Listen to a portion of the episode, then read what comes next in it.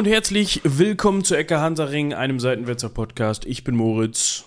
Und es ist schon wieder 9 Uhr. Genauer gesagt ist es 9.18 Uhr an einem Samstagmorgen.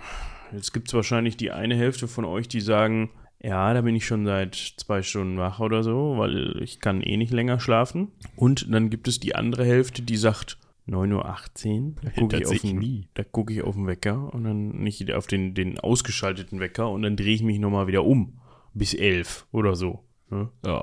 Also in unserem Fall muss ich sagen, beziehungsweise in meinem Fall, bin ich inzwischen jemand, der dann nicht seit drei Stunden wach ist, aber seit einer Stunde bin ich schon wach und das ohne Wecker. Also, oder seit. ja, dann seit reißt einen acht. irgendwann hoch, ne? Ja, Man, man, man wird so alters, ähm, senile Bettflucht und so. ja, ja. Das fängt so, ne? Ich meine, du, du hast die magische 30 schon äh, erreicht. Bei mir ist das. Äh, dauert das noch bis nächstes Jahr, aber trotzdem, das, das bahnt sich an. Nee, also 8 ist oft so meine Zeit momentan. Länger geht nicht.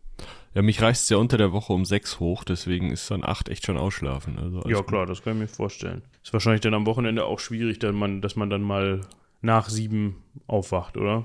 Nö, das geht. Das geht tatsächlich. Bin ich, äh, dafür schlafe ich unter der Woche wenig genug. Das. Das ist ja auch nicht schön. Nein. Das ist nicht schön. Aber wir wollen uns hier ja weniger um unsere Schlafgewohnheiten kümmern. Ja, weiß ich gar nicht, ne? Also ich meine, uns wurde ja mal gesagt, dass dieses Vorgeplänkel total nett sei, aber ich weiß nicht, ob Vorgeplänkel und Schlafgewohnheiten in einem Raum stattfinden sollten. Ja, vor allem ist man dann ja halt auch noch so, wir haben gerade schon gesagt, es ist 9.19 Uhr jetzt an dieser Stelle. Und ich höre jetzt auch auf damit, die aktuelle Zeit durchzugeben. Man ist ja dann auch entsprechend paniert. Das ist ja nicht so, nur weil man dann um 8 Uhr wach ist, dass man dann wach ist. Ja? Und dann einen Podcast aufzunehmen, hat dann nochmal so eine ganz andere Würze, finde ich. Das ist dann nochmal so richtig, ah, schön. Ja. Wie man an unseren Total. Stimmen hört. Wir sind auch beide noch so, äh, Habe ich ihm jetzt zugehört? die ich Leitung ist ein bisschen kurz gerade. Und alle denken sich jetzt ja super geil. Ja, dann warte ich bis nächste Woche, bis die nächste eine richtig schöne Folge, richtig gut. Mm. Gebt uns, gebt uns mal noch so fünf Minuten. Ja, also wir, ma- ich, würde vorschlagen, wir, wir gehen jetzt einfach mal, wir wir lassen das einfach fünf Minuten durchlaufen, die Aufnahme, und es passiert einfach nichts. Wir machen so ein bisschen. Rest regelt das Pausentool oder was? Ja, das regelt das Pausentool aber nicht. Nee, aber ich gehe mir dann einen Kaffee holen, wenn ich einen trinken würde, ne? Und Ach so. Nee, ich hab noch, kann noch einen zum Besten geben. Ich war ja jetzt neulich auf dem Graspop Metal Meeting. schon wieder. Nee, davor. Also das alte. Ach so. Und da habe ich ja Teile von Guns N' Roses gesehen. Also So die ganze Arme, Band Beine. So. Aber äh, halt, die haben einen Drei-Stunden-Slot gehabt.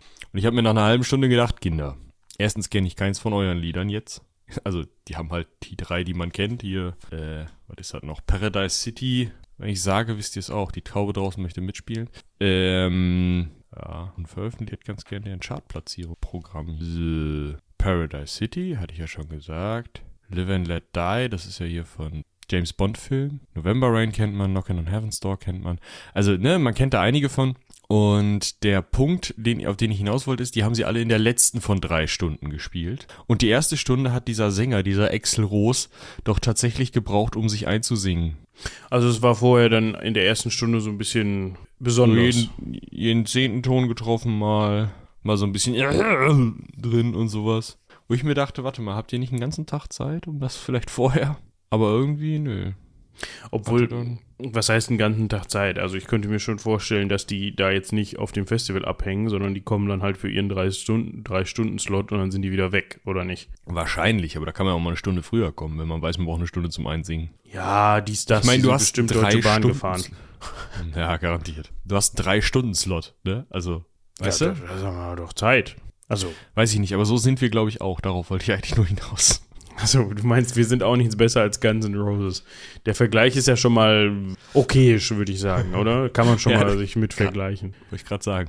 Gerade so hoch genug gegriffen. Wenn die das dürfen, ja, für den Drei-Stunden-Slot, und wir haben nicht mal einen Drei-Stunden-Slot, ne? Wenn die das Ist das dürfen, so? dann dürfen wir das auch. Äh, Ich weiß das gar nicht. Haben wir nicht eigentlich auch einen Drei-Stunden-Slot, wenn wir den möchten? und wenn wir den möchten, haben wir den, aber ja, ich glaube heute nicht. Oh, nee, ich muss auch zum Bogen. Hast recht. Ja, äh, genau, da, darauf wollte ich hinaus. Ansonsten können wir ja Ähm. mal anfangen, ein bisschen Haus zu meistern, wenn das ein Verb ist, das man benutzen kann. Aber Wir können ja mal die letzte Woche erwähnen, beziehungsweise die Folge der letzten Woche. Daran schließen wir heute nämlich so teilweise an. Ich glaube, der geneigte Zuhörer oder die geneigte Zuhörerin, die hat es vielleicht letzte Woche schon gesehen. Auf jeden Fall haben wir uns über die britische Ostindien-Kompanie unterhalten oder auch kurz die EIC. Diese Abkürzungen, die werden heute interessant, denn Ja. heute werden wir uns um eine andere Kompanie beko kümmern, bekommen. Genau, ihr merkt schon, wenn da so Satz-Wort-Zusammenhänge im Kopf nicht ganz stattfinden, ihr wisst, woran es liegt, aber ihr kennt das auch eigentlich von uns. Worauf ich hinaus wollte, ist, hört doch auch nochmal in die Folge von letzter Woche rein. Ich hoffe, dass ihr das bereits schon zahlreich getan habt. Also mit zahlreich meine ich, dass es zahlreiche ZuhörerInnen sind und nicht, dass ihr mehrfach in die Folge reingehört habt. Könnt ihr natürlich auch gerne machen. Ne? Ich wollte gerade sagen, am Ende haben wir halt einen oder eine Zuhörerin, der die uns 17 Mal bei Steady unterstützt und Und- 35 Mal irgendwie bei, äh, also runterlädt und so, weißt du?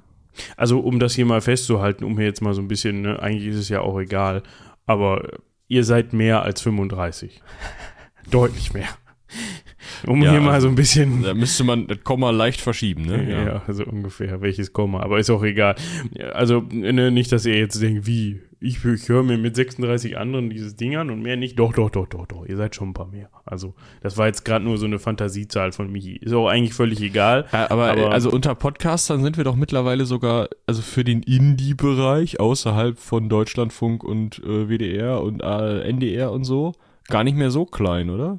Also ich würde jetzt prozentual sagen, ich meine, die Kurven sind Ja, dann so, natürlich relativ steil, sind wir schon wahrscheinlich unter den, weiß ich nicht, wahrscheinlich sogar deutlich unter den Top 10 Prozent. Aber das liegt halt unter anderem auch daran, erstens, wir machen das schon seit über fünf Jahren und haben jetzt hier 271 Folgen mit dieser auf dem Brett. Ne, da kommt ja auch schon was zusammen. Das ist ja dann schwierig, uns irgendwie auszuweichen. weißt du? Das ist ja dann so, irgendwie ist man dann schon mal über eine Ecke Hansaring-Folge gestolpert. Und zweitens, es gibt halt sehr, sehr, sehr, sehr, sehr, sehr, sehr viele Podcaster und PodcasterInnen. So, und äh, viele von diesen Projekten sind, glaube ich, so, ja, wir haben da mal drei Folgen gemacht, ähm, lief nicht so, hatten dann auch keine Zeit mehr und dann haben wir es wieder gelassen. Und die Folgen sind jetzt halt irgendwo im Äther und die kann man sich anhören. Also ich möchte das überhaupt nicht verunglimpfen oder sowas. Das ist ja cool, wenn man sich da ausprobiert und wenn man irgendwie dann für sich feststellt, ach nee, passt jetzt irgendwie doch nicht mehr für mich oder hat mir doch Ja, nicht es gibt ja gefallen. auch viele abgeschlossene Projekte, ne? Genau. Wo halt wirklich von vorne bis hinten eine, eine Linie drin ist, was ja bei uns jetzt, also wenn man sich unsere ersten Anfol äh, Folgen anhört, ist das ja anders. Ja, genau. Ich meine, wir haben ja auch auf anderen Kanälen auch noch genau solche Projekte, die als Podcast auch laufen und die dann einfach fertig sind. Ne? Das sind das dann zwar eher was aus dem Hörspielbereich, aber trotzdem, das gibt's ja durchaus, durchaus auch häufiger, wenn das von irgendwelchen Instituten kommt oder so, die dann zu irgendeinem bestimmten Projekt einen Podcast gemacht haben und dann haben die halt gesagt, wir machen fünf Folgen und dann haben die fünf Folgen gemacht. Ne? Und dann war das Thema abgefrühstückt und dann war der Podcast auch Eben. fertig. Also gut, falls ihr auch einen Podcast habt, äh, fühlt euch bitte von mir nicht auf die Füße getreten. Wir haben festgestellt und wir zählen uns auch, wenn wir jetzt hier gerade was von 10% erzählt haben und so, ne, das Gefälle da ist groß. Äh, Wir sind auch nur Hobby-Podcaster, ne? Also, falls, Ja, lasst euch nicht Ding ist, das- entmutigen. Das oberste 1% sind halt irgendwie, ich sag mal, Böhmermann, Schulz, äh, wer hat denn noch einen Podcast? Ich sag mal Stay Forever und Hoaxilla oder so, aber wahrscheinlich, ne, so hier fest und flauschig und, und gemischtes Hack heißt der andere. Die sind Ja, ja, so genau. richtig riesig. Aber, also, ne, da, danach fällt's halt dann in der Hörerzahl, Hörerschaft, Hörerinnenschaft extrem ab. Ja, Lage der Nation vielleicht noch. Hier, das sind ja die Ja, beiden, ja. die da, ja. Ja, nee, also ne, da gibt's halt irgendwie zehn oder so und dann äh, kommen, kommt lange wenig so. Also es gibt so vielleicht noch hier Geschichten aus der Geschichte oder so, die liegen wahrscheinlich ein bisschen irgendwo zwischen, zwischen irgendwo bei den Top 5% oder so. Aber das ist halt wirklich, da ganz oben hast du vielleicht, ich weiß nicht, haben die eine Million Hörer? Wahrscheinlich. Boah, das kann ich ganz schlecht beurteilen. Weiß mit den, ich nicht. Mit den Zahlen rückt ja wahrscheinlich auch keiner so richtig gerne raus. Also, Ja. wir, wir starten hier jetzt offiziell die Road to One Million. Ne? Also, wenn wir das erste Mal die eine Million, so viel können wir verraten, so viel HörerInnen pro Folge haben wir. Seid ihr nicht. Äh, ich weiß nicht, also ich hätte da jetzt, nö, fände ich eigentlich ganz cool, muss ich sagen. Das wäre okay. Ich meine, da müssten wir wahrscheinlich, obwohl, nee, wir würden eh nichts ändern, glaube ich. Wir würden trotzdem Nee. 15 Minuten am Anfang über unsere, unser Aufstehrhythmus sprechen. Langweilig. Wenn wir wenn dafür was was ändern würden. Ja, ja, ja, dem stimme ich zu. Dementsprechend, ja. Da müsst ihr Okay. wirklich alle noch häufiger mehrfach auf unseren Download-Link beziehungsweise was auch immer gucken. Ja. Obwohl wir haben die, die Spotify-Statistiken nicht so ganz im Kopf, äh, nicht so ganz in der Übersicht. Vielleicht sind da ja inzwischen explosionsartige Eruptionen vonstatten gegangen oder sowas. Wer, wer, wer weiß das schon? Ja? Ja, ich habe mal gerade bei Statista geguckt. Ich sag mal so, äh, die meisten, die uns zuhören, haben akademischen Abschluss. Äh, das heißt, die können wir jetzt nicht mit äh, irgendwie Spotify locken, glaube ich. Was hast du jetzt bei Statista nachgeguckt? Ich wollte erst Podcast-Zahlen nachgucken. Jetzt habe ich nur die Verteilung von äh, wer hört Podcasts in Deutschland. Ach so. Und das sind meistens Leute mit akademischem Abschluss. Ja. Interessant. Habe ich so noch gar nicht drüber nachgedacht. Aber wie sind wir jetzt überhaupt von Kompanien, die in Indien Wir haben mit den Kompanien nicht sind, angefangen, das ist der Punkt. zu Podcast-Zahlen und was für dolle Podcaster wir doch sind? Also, wenn man das an den Zahlen festmachen möchte. Gut, ich weiß es nicht. Michi anscheinend auch nicht. Wir wollten einfach nur noch mal darauf hinweisen, dass ihr euch doch vielleicht noch mal die Folge zur East India Trading Company angucken wollt. Das ist die äh, 200. Können Sie auch einfach nur hören, das ist in Ordnung. Ja, angucken im übertragenen Sinne, ne? Schau doch mal rein, guck dir das mal an. Kannst den tollen Text lesen, den ich auf Seitenwälzer dafür, dafür geschrieben habe. Und das schöne Bildchen angucken. Ja. Dann wird das auch was. Also, ich glaube, wir haben es in der letzten Folge schon angekündigt am Ende, beziehungsweise irgendwann zwischendrin mal, dass wir, wenn wir uns die EIC angucken, uns auch die VOC angucken wollen. Ihr könnt jetzt, wenn ihr sagt, boah, das war ganz nett, aber ich habe es nur bis zur Hälfte geschafft und eigentlich interessiert mich Ostindienhandel und diese Zeit da mit den Schiffchen und so eher weniger. Dann könnt ihr an Einfach die dieser letzte Stelle Heldenpicknick-Folge nochmal hören. Genau, dann könnt ihr die letzte Heldenpicknick-Folge hören, Episode 9 von Die dunklen Omen. Oder ihr geht. Gastauftritt. Stimmt, da gab es einen schönen Gastauftritt. Oder ihr geht straight einfach zu den Venedig-Folgen. Das war so ähnlich. Die haben ja auch rumgehandelt und ein bisschen Krieg geführt, aber die waren halt schwerpunktmäßig im Mittelmeer. Ne? Die haben es nicht bis nach Indien geschafft. Ja, die hatten auch zu tun. Ja, ja. Der, der, Die die mussten erstmal Niederländer eher. hatten ja äh, gar nicht, gar keine, äh, also nichts zu tun in dem Sinne. Ne? Wir werden ja noch hören, es war völlig friedlich, ja, gerade in den Niederlanden.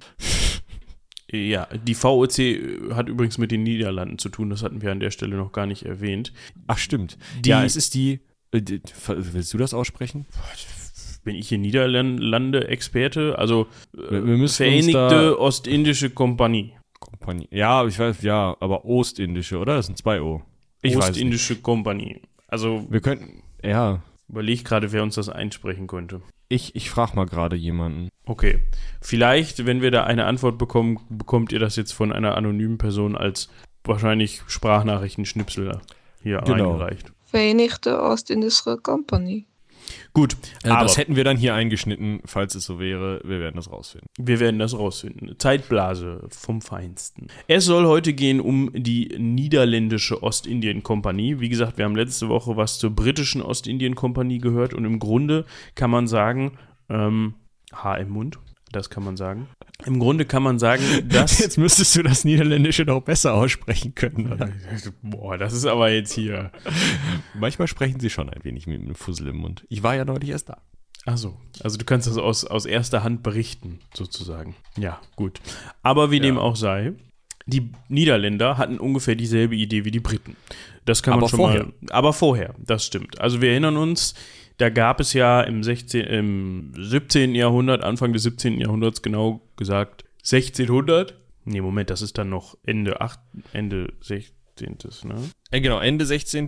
Äh, beziehungsweise, ja, also die Ideen werden Ende 16. gewesen sein, Anfang 17. wurde dann gegründet. Und Nee, warte mal. Aber wann fängt denn das 17. an? Fängt das 1601 an? Ja, ne? Ja. 1600 Ja. ist noch Ende 16. Ja, ja, ja, ja. ja. Das ist, das ist, Spitzfindigkeit. ja, das ist äh, toll. Das habe hab ich mir vorher noch nie so Gedanken drüber gemacht, aber das ist ja so. Gut, auf jeden Fall. Es gab da ja zumindest auf britischer Seite die Bestrebung von Elisabeth I., dass man mal sagt, komm, generell habt ihr hier ein Monopol, ne? ihr, ihr britischen Händler. Alle Bereiche, jetzt muss ich mal gerade gucken, also zwischen Kap Horn und Kap der guten Hoffnung nur andersrum, ne? Genau. Also man, man sozusagen, wenn man in Kap Horn losfährt und alles, was man ab dann sieht, bis man am Kap der guten Hoffnung ist, schönes Handelsmonopol. Aber halt nur für englische, also für britische äh, Staatsangehörige, äh, Untertanen. Aber, aber nach links dann, beziehungsweise nach rechts, wenn man, wenn man am Kap der guten Hoffnung losfährt. Das muss man ja dazu sagen. Ne? Es geht hier nicht Ja, ja, um genau. den Also Atlantik, sondern nee, es, geht, um den Pazifik. es ja. geht um den Pazifikraum und alles, was dazwischen irgendwie, zwischen diesen beiden Horns da, Kappen da irgendwo liegt. Die hat man sich angeguckt und hat gesagt, so, die Briten kriegen hier jetzt, also unsere britischen Kaufleute kriegen jetzt hier ein Monopol und daraus ist eben diese East India. Trading Company erwachsen. Also was man damit verhindern wollte, ist halt, dass ich irgendwie einen Frosch im Hals habe. Einen kleinen Moment, das kann sich nur um Stunden handeln, bis der rausgequatscht ist. Was man damit verhindern wollte, ist halt, dass die Kaufleute sich gegenseitig kannibalisieren da. Weil man braucht ja sehr, sehr große Investitionen, um ein Schiff oder mehrere Schiffe am besten, weil mit einem Schiff kommt man oft nicht an, auszurüsten und mit denen um eins der Cups zu fahren, um dann dort eben, im, am Anfang ging es primär um Gewürze, später dann auch um andere Sachen, da sprechen wir jetzt gleich auch drüber.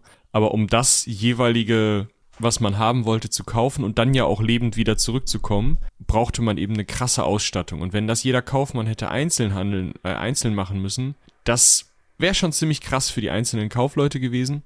Und deswegen hat Elisabeth halt gesagt, nee, komm, das machen wir zusammen. Und tatsächlich eine ähnliche Idee hatten ja auch niederländische Kaufleute, aber eben selber. Die haben dann dafür extra so Zusammenschlüsse gegründet, die sogenannten Vorkompanien. Da können wir dann, glaube ich, mit anfangen, oder? Weil die brauchen wir ja schon, um die VOC zu erklären. Ja, man kann zumindest schon mal festhalten, dass Anfang des 16. Jahrhunderts, ja, also um 1500 den Dreh, als erstes portugiesische Schiffe nach Indonesien gekommen sind. Also wir befinden uns hier heute in dieser Folge, auch wenn die, wenn die Kompanie Niederländische Ostindien-Kompanie heißt, eher weniger in in, Indien. Indien, sondern mehr so in, im Bereich äh, Südostasien, das ganze Inselgegröße da, Indonesien und so weiter eben. Man kennt es. Wir werden da gleich noch genauer drauf eingehen. Das ist nämlich heute wesentlich interessanter, finde ich, als bei der EIC-Folge, wo denn da irgendwelche Sachen sind. Ne, wo dann da irgendwelche Handelsstützpunkte und so weiter verortet sind. Auf jeden Fall waren als erstes die Portugiesen in der Richtung unterwegs. Und die sind als erstes über die Route um das Kap der Guten Hoffnung, also Kap der Guten Hoffnung, um euch das nochmal in Erinnerung zu rufen. Ich weiß, das kann man leicht verwechseln. Das ist der Südpunkt Afrikas. Also Südafrika, da sind die drum zugefahren und haben dementsprechend da auch als erstes Fuß gefasst. Ne, macht Sinn. Was allerdings, allerdings staatlich finanziert, das muss Klar. man da auch sehen. Ne? Also das war wirklich König, Königin, König, meistens König. Von Portugal ist hingegangen und gesagt, hier, Karl Otto, die Spanier sind in Amerika. Wir haben da so eine Linie gezogen, wir haben so ein Stückchen von Brasilien bekommen, aber das ist nicht so wild. Fahr mal andersrum. Ne, ist Karl Otto halt andersrum. Genau, ist Karl Otto andersrum gefahren. Was interessant war, dass damals für portugiesische Seefahrer oft schon niederländische, ich glaube, man nannte das teilweise auch Piloten, ne? Also ich glaube, das wurde damals schon Pilot genannt. Das hatte nichts mit Fliegen und Flugzeugen zu tun, aber Navigatoren. Wie geil wäre das bitte? So ein Doppeldecker-Flugzeug auf so einem Segelschiff und dann Das wäre sehr steampunkig, um das mal an der Stelle festzuhalten. Aber Ja, was ich vielleicht damit System. Ja, was ich damit meine, sind Navigatoren. Es waren oft schon Niederländer, die von den Portugiesen angeheuert worden sind, um eben ihre Kartografiefähigkeiten bzw. ihre navigatorischen Fähigkeiten spielen zu lassen. Damit waren die Niederländer nämlich auch damals schon, ich weiß gar nicht, ob sie es heute auch noch sind, aber die Niederländer waren damals darin sehr gut. Und so konnte man natürlich von den Erkenntnissen, die man auf diesen portugiesischen Fahrten bekommen hat, profitieren. Ein Niederländer oder ein, ein, ein sehr bekannter Niederländer zu dem Zeitpunkt war Jan Huygen van Linschoten. Und der hat eben in portugiesischem Dienst gestanden und der hat dann später, ähm, wurde 1596 gedruckt, seine Itinenario, Itinerario, Itinerario drucken lassen. Also ein Buch, ein Werk, in dem es, so genau ist das gar nicht überliefert, glaube ich. Also Naja, es ist halt zum einen eine Wegbeschreibung, zum anderen aber auch eine, so, ein, so ein Reiseroman. Also kein Roman, das ist nicht irgendwie erfunden, aber so eine, so eine Reise, so ein Reisebericht.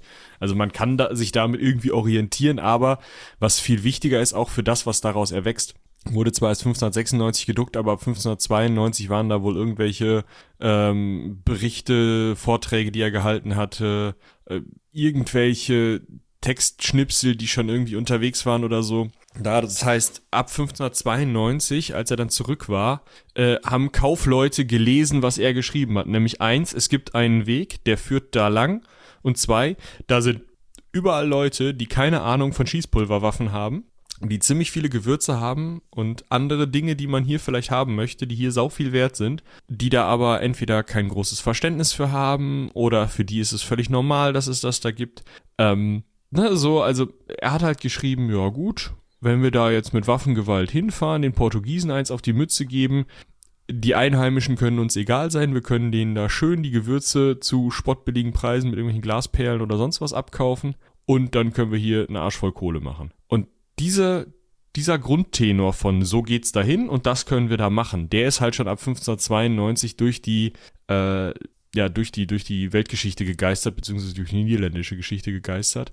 Und da fängt man dann eben an, sich zu überlegen, warte mal, was die Portugiesen können. Ja, das ist richtig. Und so segelt die erste offizielle niederländische Flotte, also zu dem Zeitpunkt dann halt noch ne, nicht irgendwelche Privatleute, sondern eine offizielle niederländische Flotte 1595 in Richtung Asien. Ne, unter Führung von Cornelis de Houtmann und ja, es ist so eine Sache mit dem offiziell niederländisch beziehungsweise Privatleute. Also das war schon mit einem Freibrief vom Statthalter Moritz von Oranien, ne, vom niederländischen Statthalter. Das heißt, es war klar, ähm, wir haben hier eine staatliche Repräsentation. Ihr habt diesen Freibrief, ihr dürft das machen. Ihr dürft tatsächlich auch kriegerisch tätig sein für uns. Aber es war schon so, dass das dass da 290.000 Gulden von privat reingeschossen wurden, nämlich durch die Kompanie van, van Ferre, die extra dafür gegründet worden war. Also man hat tatsächlich eine eigene Firma gegründet, nur für die Fahrt. Und es ging auch wirklich darum, diese Fahrt zu finanzieren, also das Geld in die Firma zu tun,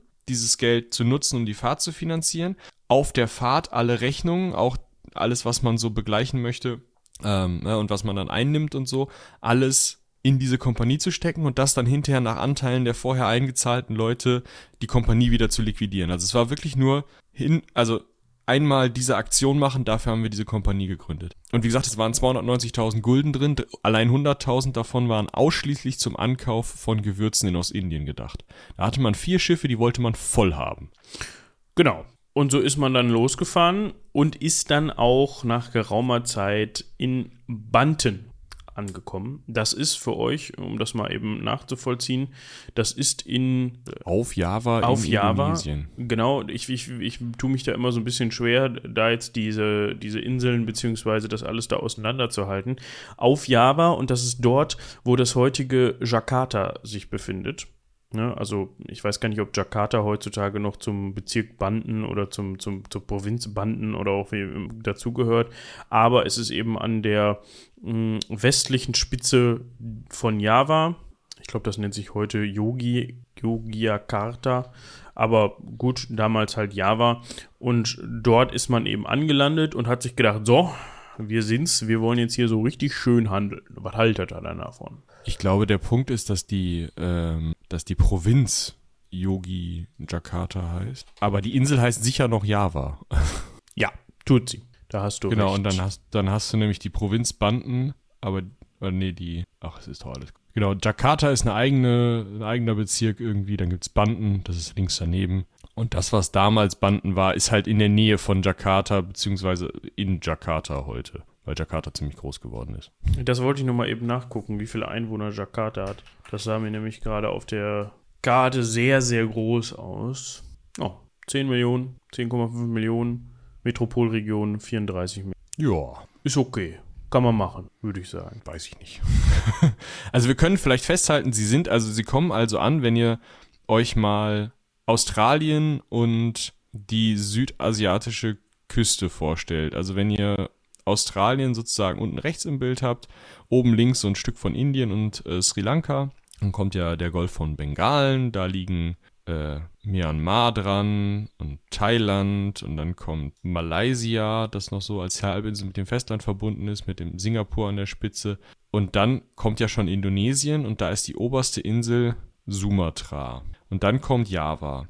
Und an der Spitze von Java zwischen, also sozusagen mehr oder weniger nicht ganz an dieser Straße zwischen, äh, dieser Wasserstraße zwischen äh, Sumatra und Java, da liegt heute Jakarta und da lag eben auch Banden. Und das war sozusagen der erste Einstiegspunkt für die Niederländer, um in den Handel mit den Gewürzen, die dann weiter im Osten zu großen Teilen angebaut wurden. Also ähm, eben noch zwei Inseln weiter nach Osten, dann eben auf den Molukken, um in da eben in den Handel einzusteigen. Das haben sie erstmal von Banden aus gemacht, also von der westlichen Spitze von Java aus. Weil dort eben vermeintlich entsprechende Gewürze schon vorhanden waren. Ne? Warum muss man Ja. weiterfahren, wenn man die da schon einkaufen kann? Hat man sich so gedacht. Zumindest hat das sich Cornelis gedacht, also Cornelis der Hautmann. Ähm, der ist da ja unter, also der hatte die Führung dieser, dieser Flotte bestehend aus vier Schiffen, von der wir eben gesprochen haben.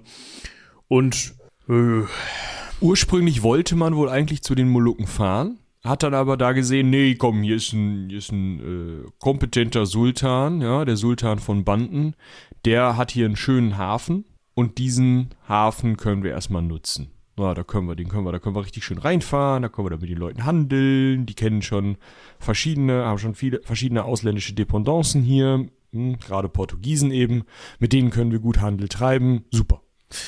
Hat man sich so gedacht, das Ganze Ist ist, auch eine dann, gute Idee. Ja, generell schon. Also würde ich heute auch noch machen. Ich habe nur keinen, hab nur keine vier Schiffe. Ne? Und ich glaube, die würden, Ja, sich- da die müsst ihr würden mal da bei doof, Steady die würden doof gucken, wenn wir da heute ankämen und sagen, wir wollen Gewürze handeln. Dann sagen die, ja, warum habt ihr die nicht online bestellt? Also, ja, Ihr könnt auch anrufen. Genau. Fax.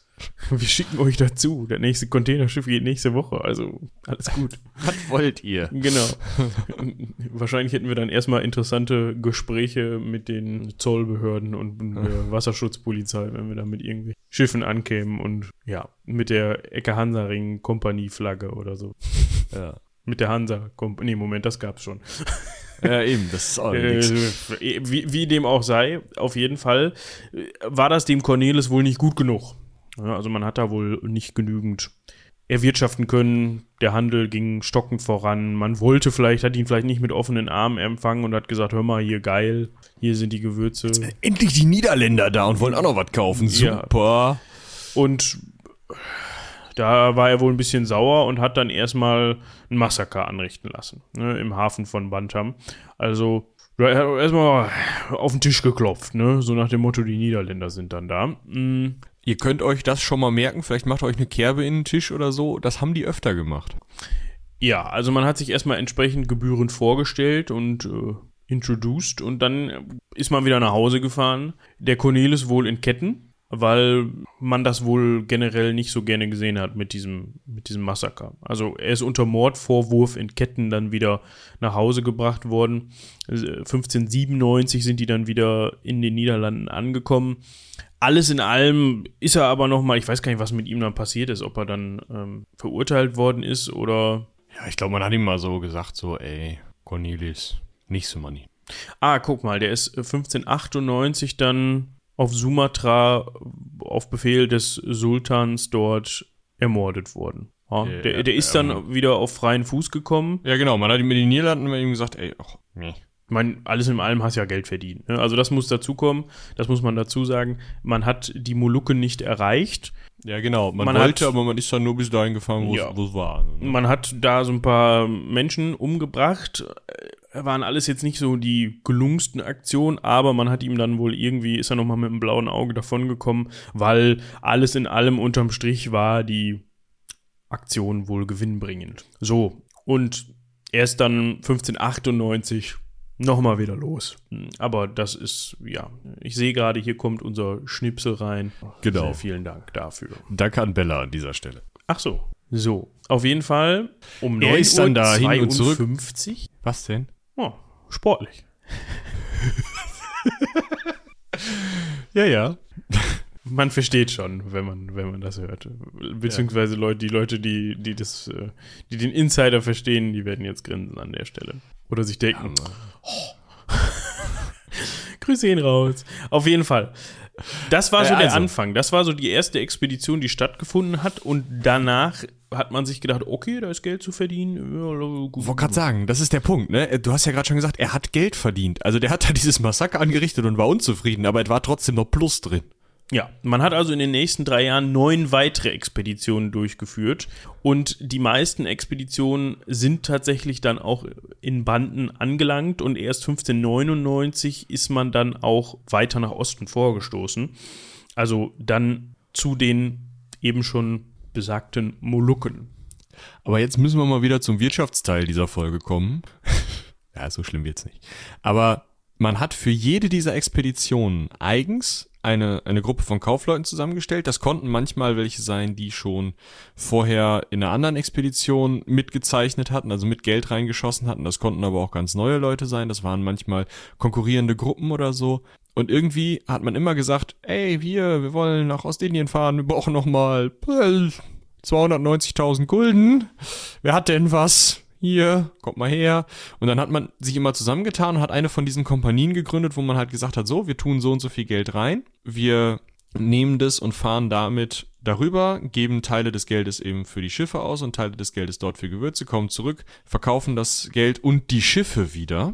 Und aus diesem gesamten Geldpool sozusagen teilen wir dann wieder nach den ei- ursprünglichen Einlagen auf, sodass wir dann am Ende alle Gewinn gemacht haben. Und wir liquidieren immer die gesamte Kompanie wieder. Also wir haben überhaupt gar keine Kontinuität da drin. Das gesamte Personal wird sich dann mal hier, mal da bewerben. Die Schiffe, die da schon mal hingefahren sind, werden verkauft und für irgendwas anderes benutzt. Ähm, vielleicht nimmt man auch mal eins doppelt, aber man nimmt halt eins in der Kompanie 1 und fährt damit los und dann nimmt man das gleiche Schiff vielleicht nochmal in einer anderen Kompanie, die das dann wieder gekauft haben. Also man hat überhaupt keine, ja, eben keine Kontinuität in der ganzen Veranstaltung. Das heißt natürlich auch, wenn, wenn schon in den Niederlanden da keine Kontinuität drin ist, dann sieht der Sultan von Banden auch jedes Mal eine neue Kompanie, neue Leute, keinen Gesandten irgendwie, der sagt, hey, hier, uh, wir haben schon Kontakte und so, sondern es ist alles so ein, ja, kommst du heute nicht, kommst du morgen, bist du da, bist du weg. Ne? Also das hat überhaupt keine, keine Möglichkeit auch irgendwie eine langfristige, vernünftige Beziehung aufzubauen und ist natürlich auch mega anfällig dafür, wenn jetzt ein anderer Staat wie ganz zufällig die Niederlande sich um 1600 denken, ja, wir, wir fassen das jetzt mal, fassen das mal zusammen, ne? Wir machen jetzt mal alle das Gleiche in die gleiche Richtung und setzen da auch mal schön überall Gesandte ein. Ja, äh, der Punkt an der Stelle ist auch, oder was man dazu noch erwähnen kann, die hatten dementsprechend auch überhaupt kein Interesse auf Kontinuität oder Sesshaftigkeit oder irgendwie sowas. Das heißt, die sind da hingefahren, haben sich den Laderaum vollgepackt mit Zeug, was sie in den Niederlanden verkaufen konnten, sind wieder zurückgeschippert, haben das da verkauft und haben eine, haben eine schnelle Mark gemacht. Die haben überhaupt nicht oder wenig darüber nachgedacht, mal zu sagen, ja Mensch, äh, wir könnten ja hier uns auch mal irgendwie niederlassen oder ein paar von uns bleiben mal hier und bereiten das schon mal vor. Wir gründen vielleicht mal Handelskontore, so wie wir das ja von der britischen Ostindien-Kompanie relativ schnell gehört haben in Indien. Das haben die, haben diese Vorkompanien überhaupt nicht gemacht. Und Ja, so ein Handelskonto wäre ja total nice gewesen. Da hätte man ja diese ganzen äh, Zwischenhändler, also so ist man ja zum Sultan von Banden gefahren und dessen, also dort ansässige Zwischenhändler. Das mögen in Teilen Portugiesen gewesen sein. Das waren garantiert viele Menschen, die einfach dort aus der Gegend kamen, also aus dem heutigen Indonesien. Äh, es waren aber auch zum Beispiel, zum Beispiel ziemlich viele chinesische Händler darunter. Und diese Leute machen den Zwischenhandelsprofit. Also die fahren zu einer Gewürzplantage oder zu einem Gewürzbauern und sagen, hey, ich kauf dir deinen Scheiß ab, packen den bei sich in Banden in den Kontor und verticken den dann schweineteuer an die Niederländer für ihre Verhältnisse. Die Niederländer verkaufen natürlich nochmal schweineteuer in die Niederlande, aber man könnte ja viel mehr Gewinn machen, wenn man direkt selber zum Bauern gehen würde. Und das macht man mit diesen Kontoren. Genau. Und wie Michi gerade schon angefangen hat zu erzählen, kommt man dann irgendwann auf den Trichter, dass man sich zusammentut. Also, dass die Kaufleute in den Niederlanden, diese Entwicklung findet in den Niederlanden statt, sich zu einem Zusammenschluss zusammenrotten, quasi, wenn man das so möchte. Da gab es dann erst so ein bisschen hin und her, ne? Es gab dann halt die, die, die Kaufleute aus, aus Amsterdam, die dann so ein bisschen das ja in die Wege ge gebracht haben und da auch Interesse dran hatte, hatten. Dann gab es aber noch Kaufleute aus der Provinz Seeland, kennt man ja auch heutzutage noch, die haben so ein bisschen befürchtet, äh, wenn wir uns jetzt mit denen zusammenschließen, dann werden die Kaufleute aus Amsterdam uns überflügeln und werden dann da mehr Einfluss haben und so. Eigentlich wollen Es wir das waren nicht. einfach mehr Leute in Amsterdam. Wenn man das Klar. demokratisch geregelt hätte, wären die Seeländer halt platt gemacht worden. Und da hatten die mal halt mitstimmen dürfen. Trotzdem kommt es dann, nachdem man sich dann irgendwie geeinigt hat, bereits 1600 dazu, dass diese entsprechenden Kompanien oder dass die Vereinigte Kompanie, also die Vereinigte Ostindien-Kompanie, gegründet wird und dass die dann auch direkt ein Handelsmonopol bekommt. Das hat sich aber noch auf städtischer Ebene bewegt, dementsprechend dann auf Ebene Amsterdams. Also man hat dann da halt gesagt, okay, ihr habt jetzt hier ein Monopol, allerdings nur für Amsterdamer Kaufleute. Und diese Privilegien, die sie bekommen haben mit diesem Monopol, die sind sehr früh schon, wenn man sich jetzt die britische Kompanie anguckt und vergleicht, so wie man das später kennt. Das heißt, die hatten zu dem Zeitpunkt schon fast alles, das, das, was die Briten dann später durften. Das heißt, die durften nicht nur handeln, sondern die durften halt auch alles machen, was ein Staat dort auch machen darf, wenn man so möchte. Ne? Die durften, die durften Truppen auf, äh, aufstellen, die durften irgendwie mit anderen Staaten in Kontakt treten. Ja, die durften halt wie ein Staat auftreten, wie ein souveräner Staat auftreten. Gouverneure Das ernennen, waren halt Festungen errichten, ich bin sofort durch, völkerrechtlich bindende Verträge absch abschließen und so weiter und so fort. Und das recht früh. Ja, das waren halt Händler, die aber einfach wie Staatsbeamte auch handeln durften. Genau. Und wo man auch noch mal eben drauf eingehen kann, ist, dass äh, die Kompanie, die sich da gegründet hat, dann eine föderale Struktur bekommen hat. Ja, Genau, also, das ist nämlich das andere Problem, was die hatten. Das eine Problem war ja, ja, wie können wir irgendwie unseren Handel da drüben sichern? Und dafür hat man eben diese staatlichen Privilegien bekommen, dass sie da halt Militär haben durften und sowas. Ne, wenn die Portugiesen da mit Militär und staatlich rumfahren, dann müssen die Niederländer da auch irgendwie staatlich rumfahren, aber der niederländische Staat konnte oder wollte es sich halt nicht leisten, da das eigene Militär mit Kriegsschiffen runterzuschicken. Also hat man den, den äh, Kaufleuten gesagt, macht halt euer eigenes Militär. Solange ihr dazwischen Kap der guten Hoffnung und Kap Horn haltet, ist mir das völlig egal, was ihr da hinten macht. Hier habt ihr einen Stempel, den könnt ihr da benutzen. genau. Ja, also man, man konnte es ja auch nicht kontrollieren. War ja Nee. kein Satellit, wo man mal drüber fliegen konnte und sagen konnte, sondern man hat dann halt einen Reisebericht bekommen. Fünf Jahre später. Ah ja. Oder ihr von irgendwem anderes mal gehört, der eher wiederkommt, ja, die machen da dieses und jenes, aber belegen und äh, ist halt schon alles Ja. schwierig. Es war so ein bisschen für die, für die Niederländer und aber auch für die Briten oder alle Ostindien-Kauffahrer war es halt so ein bisschen rechtsfreier Raum. Ja. Und die konnten im Grunde am Anfang machen, was sie wollten. Und eben deswegen kommt es halt auch zu solchen Gräueltaten und Verbrechen. Gut, äh, Genau, da können wir gleich noch mal, können wir gleich noch mal drauf eingehen mit den Gräueltaten und Verbrechen und warum das so war, weil das finde ich eigentlich ganz interessant, dass da eben, da wurde ja durchaus Headhunting betrieben, also jetzt nicht im Sinne von Kopfjagd, das ist glaube ich, also, naja, jetzt nicht niederländisch, aber äh, die die Leute, die dafür ausgesucht wurden, diese Schiffe nach Südostasien zu bringen, wurden aus einer ganz bestimmten Gruppe ausgesucht und mit einem ganz bestimmten Ziel. Und Menschenfreunde waren das alle nicht. So. Können wir gleich aber nochmal drüber sprechen. Erstmal müssen wir auf diese föderale Struktur eingehen, weil das ist ja das, was du gerade schon angedeutet hast.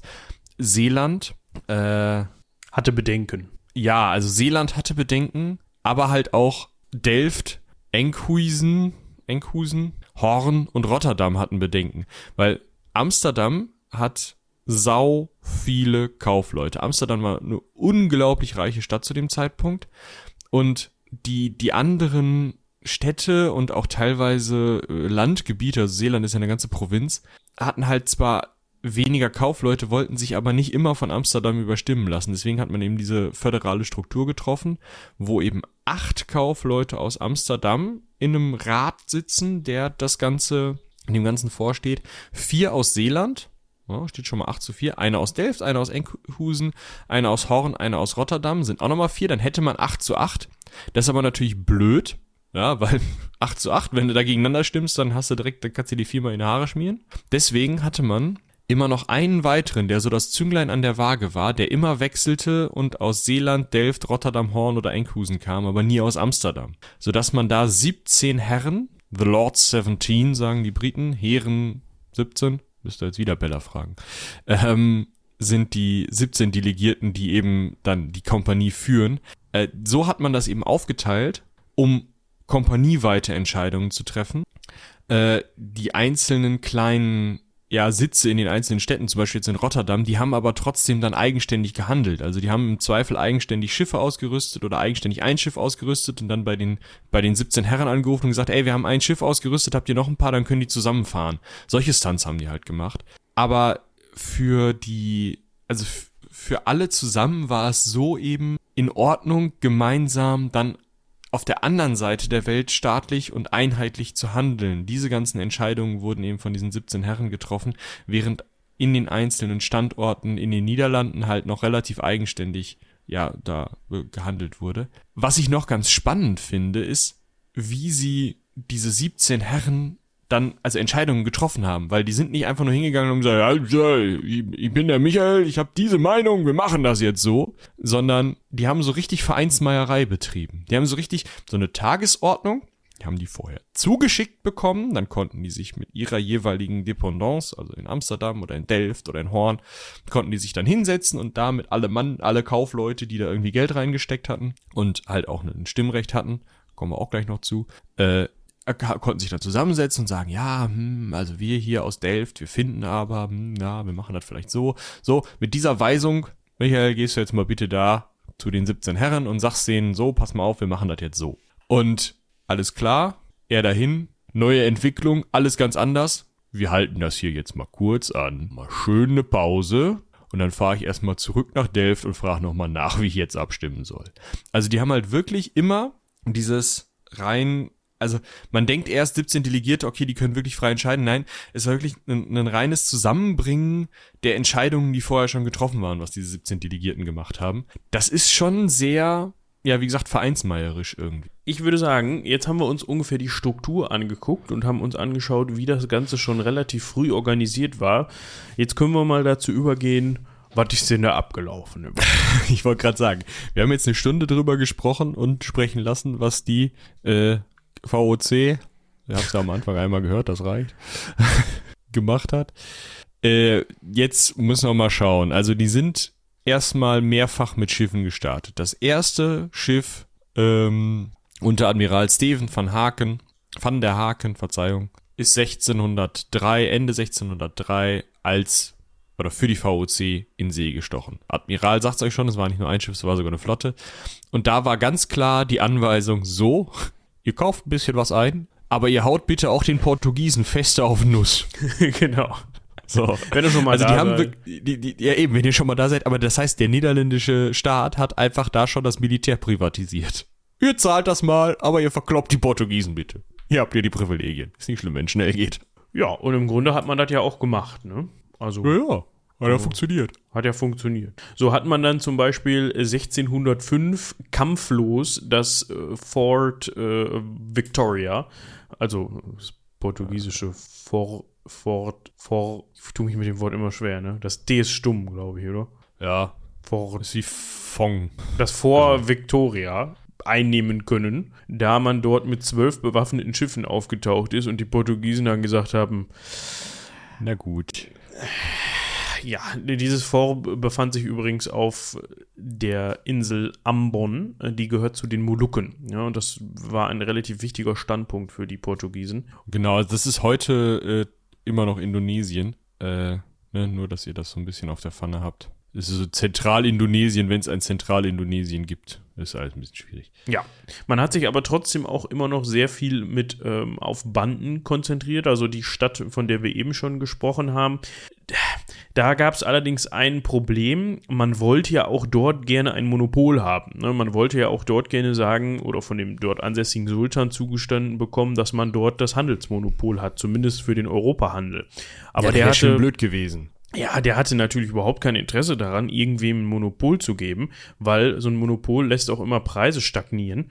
Und wenn da ganz viele verschiedene Interessensgruppen handeln, dazu kommen ja nicht nur europäische Kompanien, haben wir eben schon gehört, sondern dazu kommen natürlich auch ganz, zum Beispiel ganz, ganz viele chinesische Händler, die dort ansässig sind, aber alles Mögliche, was man sich vorstellen kann, dann ist das natürlich fürs Marktgefüge und für die Preise nur besser, als wenn man sagt, so, wenn ihr mit Europa mit Leuten über Europahandel sprechen wollt, dann müsst ihr mit den Niederländern sprechen, weil die dürfen das nämlich und die anderen nicht. Genau. Was wird da gehandelt? Das finde ich auch immer noch spannend. Es geht äh, in großen Teilen um Pfeffer und verschiedene Gewürze, die tatsächlich eben auf den Molukken angebaut werden, also ein Stück weiter östlich. Da war es eben so, dass immer noch, obwohl eben ein Vor dann den Niederländern gehörte, trotzdem viel eben über Zwischenhandel dann in ähm, Banten, dann in Banden landete und besonders eben auch, weil dann eben äh, einheimische oder eben chinesische Zwischenhändler da noch tätig waren. Aber es wurde auch gehandelt mit chinesischen Luxuswaren, die eben von Norden von China dorthin gebracht wurden. Weil das über den Seeweg immer noch schneller und einfacher war, als das über den Landweg rüber zu karren. Das ist richtig. Und jetzt kommen wir zu einem Punkt, den ich ganz witzig und, und, der vor allem auch mitentscheidend war, den ich ganz witzig finde, der aber auch mitentscheidend war. Ich sollte meine Sätze komplett ja, vorher mal und ja, dann bedenken. kommt man da auch noch mal mit durch, ne? Komplett. Also, es wurde eine nautische Entdeckung gemacht, die wurde so ein bisschen versehentlich getätigt. Und zwar ist ein Niederländischer, nämlich Hendrik Brouwer oder Bruwer, Bruwer, 1611 dann nachdem er kurz. Niederländischer Kapitän, wolltest du sagen. Ja, das kann man sich jetzt denken. Dachte, es ist ein. Äh, Ja, wie, ich wie dem auch sei. Müssen auch Zeit sparen. Der war halt am Kap der guten Hoffnung, ne? Der wollte natürlich auch nach Ostindien, also nach Band, Banden, genau. Banden, genau. Und ist von da dann Bantan sagen, das ist aber losgefahren. falsch. Ist dann aber nicht auf dem vermeintlich direkten Weg. Ja, Scheiße gebaut hat er, das ist er. Er ist dann erstmal 4000 nautische Meilen, etwa den 40. Äh, den, den südlichen, nee, Moment, wie spricht man das denn aus? 40, den den 40. Breitengrad südlicher Breite nach Osten gefahren. Wir können das ziemlich genau verorten, wenn wir uns mal angucken, wo dieser 40. Breitengrad liegt. Und zwar ist das ungefähr, In Dreieich. Da gibt's eine Straße, die heißt am 40. Breitengrad. Ich bin richtig hilfreich heute, oder? Dankeschön. Ah, okay, guck mal. Wenn man, wenn man mal so ein bisschen rumscrollt. Also, der 60. Breitengrad ist schon in der Antarktis. So, und der 30. ist so am Kap südlich. Also am Kap der guten Hoffnung. Das heißt, er ist gut 10 Grad weiter südlich. Das hilft euch auch nicht. Aber, äh, gut 10 Grad weiter südlich als das Kap der guten Hoffnung. Also ein ordentliches Stück weit weiter südlich als das Kap der guten Hoffnung. Nach Osten gesegelt. Also eigentlich volles Met auf Australien zu. Das kann man vielleicht so sagen. Ah, Kannst du das jetzt genauer? so wird ein Schuh draus. Schuhe, ja, unangenehm. Für alle, die ein bisschen mit Google Maps und Breiten- und Längengraden umgehen wollen. Wo kann man das eintragen, dass man die Google Maps Breitengrad kriegt? Also gar nicht. Du musst halt einfach die, du kannst halt einfach die Nummer, also die Zahl da eingeben. Du darfst halt nur nicht 40,110 eingeben, weil dann landest du nämlich irgendwo in der Mongolei. Weil das ist, die 40 ist halt der Breitengrad auf der Nordhalbkugel. Du musst halt minus Also 40 eingeben. Minus Weil es 40, halt, ja, Komma, 110. Dann kriegst Warum du ziemlich, 110? ge- ja, weil das, äh, da kommen wir nämlich jetzt zu. Das ist nämlich genau der Punkt. Er ist erstmal auf dem 40. südlichen Breitengrad nach Osten gefahren, ca. 4000 nautische Meilen und ist dann ungefähr am 110. östlichen Längengrad für weitere 10.000 2000 Seemeilen nach Norden abgebogen. Also wenn man jetzt bei Google Maps 40, minus 40,110 eingibt, dann hat man ungefähr den Punkt, wo er dann sich gedacht hat, ja, jetzt sind wir mal weit genug nach Osten gefahren. Jetzt fahren wir mal nach Norden. Ich verlinke euch das mal unter der Punkt, wo er sich gedacht hat, joa, im, in den Shownotes könnt ihr dann mit anfangen, was ihr wollt. Also ja gut, er fährt sogar nicht nur volles Met auf Australien zu, sondern er fährt, also eigentlich fährt er, wenn er weitergefahren wäre, wäre er zwischen Australien und Tasmanien durchgerauscht. Ja, so ungefähr. Voll vor Neu- Neuseeland gekracht. Ja, vor die, vor die Nordspitze. Ja. Auckland oder so wäre eingeschlagen. Und wenn ich richtig informiert bin, ist Australien zu diesem Zeitpunkt auch noch gar nicht entdeckt. Genau, da können wir, da können wir gleich die Batavia einpflegen an dieser Stelle, aber äh, vielleicht erstmal weiter. Also das ist die neue Entdeckung. Wir fahren so weit nach Osten, bis wir denken, dass nicht mehr geht, und dann fahren wir nach Norden hoch und damit sind wir von den Winden her schneller, als wenn wir irgendwie schräg über den Indischen Ozean fahren. Genau, und das Witzige daran ist, wir kommen sogar, wenn wir da, also das Seemannstechnisch ist das schon ziemlich eine coole Leistung, dass man dann genau an diesem Längengrad sagt, so, jetzt geht's nach Norden, und wenn man dann mal nach oben guckt, dann landet man nämlich, wenn man straight gen Norden fährt, ziemlich genau in Banden. Ja, bis, bisschen nach links musste, aber das kriegen die hin. Ja, aber komm. Ja, ja, das ist also schon gut. Ja. Und man ist, also man hat diese Reise somit um die Hälfte verkürzt. Das ist halt der Knaller, ne? Genau. Also, du hast halt nicht ein Jahr, wo du halt irgendwie, ne, also man braucht halt schon ein Stück irgendwie bis, bis zum Kap so. Und danach gondelte man noch echt monatelang darum. Und jetzt braucht man halt für den ganzen Stunt nur noch fünf Monate, wenn ich es richtig sehe, ne? Ja, also ab dem, ab der Zeit vom Kap der guten Hoffnung natürlich. Ach so, ach du Scheiße, ja, okay. Das heißt, die sind erst zum Kap runter und vom Kap aus brauchten die dann normalerweise nochmal ein Jahr, bis sie in, im heutigen Indonesien angekommen waren. Jetzt nur noch fünf Monate, das ist natürlich ein Zeitvorteil. Besonders solange die Portugiesen und die Briten diesen Zeitvorteil noch nicht haben, ist das halt ein Killer. Ja, genau. Da kannst du natürlich viel mehr machen, viel mehr Handel treiben und bist einfach viel flexibler, also viel, viel handlungsschneller sozusagen. Das heißt, wenn Genau. du mh, mit den Portugiesen und den Briten zeitgleich aufbrichst, bist du zumindest äh, fünf Monate eher da. Da kannst du schon mal ordentlich Handel treiben, würde ich sagen. Monat. Da bist du schon wieder zu Hause. Bist du schon wahrscheinlich. Rückweg. Ja. Ja.